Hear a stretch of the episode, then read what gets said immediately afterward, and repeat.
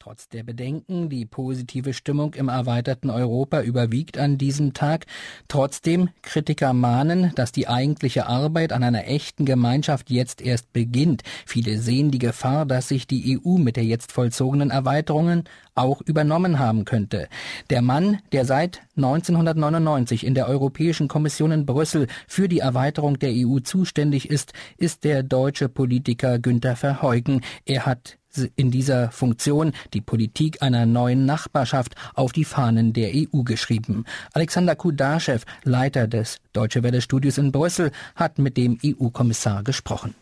Herr Verheugen, es ist soweit, die Europäische Union wird um zehn Staaten erweitert ein historisches Datum? Ja, es ist ein historisches Datum. Es bedeutet, dass jetzt endlich nach mehr als 50 Jahren die Folgen von äh, Nationalsozialismus und Krieg in Europa für diesen Teil, um den es jetzt geht, endgültig überwunden sind. Und es beginnt jetzt auch für die Länder zwischen der Ostsee und dem Schwarzen Meer eine lang anhaltende Periode des Friedens, der Sicherheit und wie ich glaube auch des wachsenden Wohlstands. Es ist ja ein beispielloser Vorgang, zehn Länder auf einmal. Verkraftet die Europäische Union diesen Beitritt? Ist sie darauf vorbereitet oder droht sogar die Lähmung?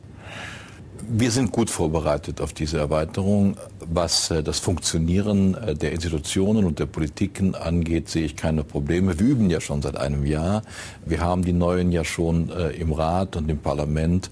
es hat sich gezeigt, dass dadurch die Entscheidungsprozesse nicht aufgehalten werden.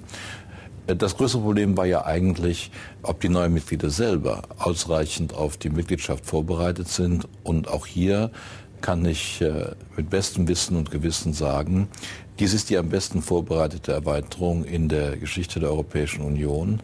Diese Länder haben eine gewaltige Leistung verbracht, indem sie gleichzeitig äh, ihre politischen und wirtschaftlichen und sozialen Systeme vollständig transformiert haben und sich auf die äh, sehr anspruchsvolle Aufnahme in die Europäische Union vorbereitet haben.